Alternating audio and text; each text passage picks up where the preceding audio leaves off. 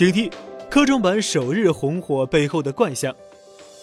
七月二十二日，万众期待的科创板终于鸣锣开市，开门红已经是毫无悬念了。悬念变成了登上科创板的企业首日到底能够涨多少？现实并没有令投资者失望，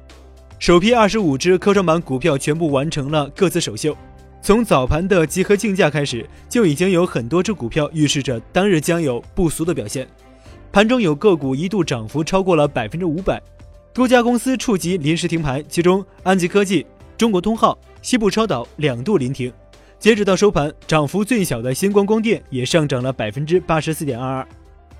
截止到收盘，二十五只科创板股票平均涨幅约百分之一百四，合计成交近四百八十五亿元。其中，安吉科技涨幅最高，达到了百分之四百点二，而中国通号的市值经此一役，一举突破千亿。成为总市值第七十一位，这样的行情必然使得参与科创板的机构和个人都赚得盆满钵满。但是，虽然表面看上去红红火火，但沸腾下却也隐藏着一些怪象，颇值得玩味。机构撤退，机构作为科创板的主力军，无论是公募基金还是私募基金，在科创板首日的主题都只有一个字：卖。公募基金早在科创板开市之前就达成了高度一致。对于打中的新股，就要毫不犹豫地卖出，获利了结。对于私募基金来说，卖掉就不太可能回头，因为从合理估值的角度来说，大部分科创板新股在首日已经涨到了很高的幅度，有可能未来会有某些个股有好的表现，但应该是小概率事件了。这个结论从换手率数据中也能得出来，首日平均涨幅高达百分之一百四。换手率超过百分之七十八，也就是近百分之八十的个股都被交易了一个遍。也就是说，私募也好，公募也罢，都是将手中打中的新股，趁着市场最高的时候转身卖出，也就因此贡献了换手率。机构在高点换给了谁？又是谁选择在高位做了接盘侠？相信参与其中的投资者应该心里有数吧。改头换面，二十五只惊艳了市场的科创板股票中有四只比较特别，那就是转板股。它们分别是西部超导、嘉源科技、天准科技、南威医学，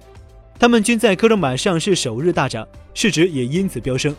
其中被称为新三板转科创板第一股的西部超导更是表现抢眼，科创板开市首日最高涨幅达到百分之三百，收盘时市值超过两百四十亿，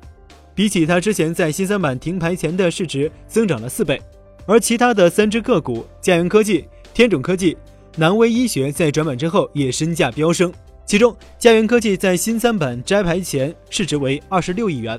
而科创板首日收盘后市值则达到了一百三十点八八亿元。企业还是那家企业，从新三板转到科创板，市值就大增几倍，这合理吗？造富神话。除了首批二十五只个股表现亮眼之外，科创板的造富能力与当年的创业板相比也是不遑多让。数据显示，经过首日暴涨之后，二十五家公司的市值由两千两百四十七亿上涨至五千两百九十三亿，一天市值飙升三千零四十六亿元。截至收盘，科创板造就了一百二十五位亿万富翁，其中瑞创微纳创造了二十二位亿万富豪，韩可科技造就了十二位亿万富豪。嘉源科技造就了十一位亿万富豪，一天之内身价暴涨，成为亿万富豪，这样的造富能力可见一斑。但这样的纸面财富能够持续多久呢？根据科创板的规定，核心技术人员和股东有一年的锁定期，未盈利公司的锁定期更长达三年。想拿到这些钱，还要让股价维持到一年之后才可以。科创板红火的表面背后，孕育着这些怪象，本身呢就是风险。在已经估值不低的情况下，被机构疯狂抛售的科创板个股，其实并不适合个人投资者以散户的身份参与其中。而对于不想放弃科创板投资机会的投资者，可以以资本市场多策略母基金的方式去参与。一方面，母基金可以通过投资旗下多个子基金去实现风险分散，同时还能够通过投资于不同风格和板块的子基金实现优化回报，不用担心参与的时点不对而做了接盘侠。或者买入的个股估值过高，承担不必要的风险。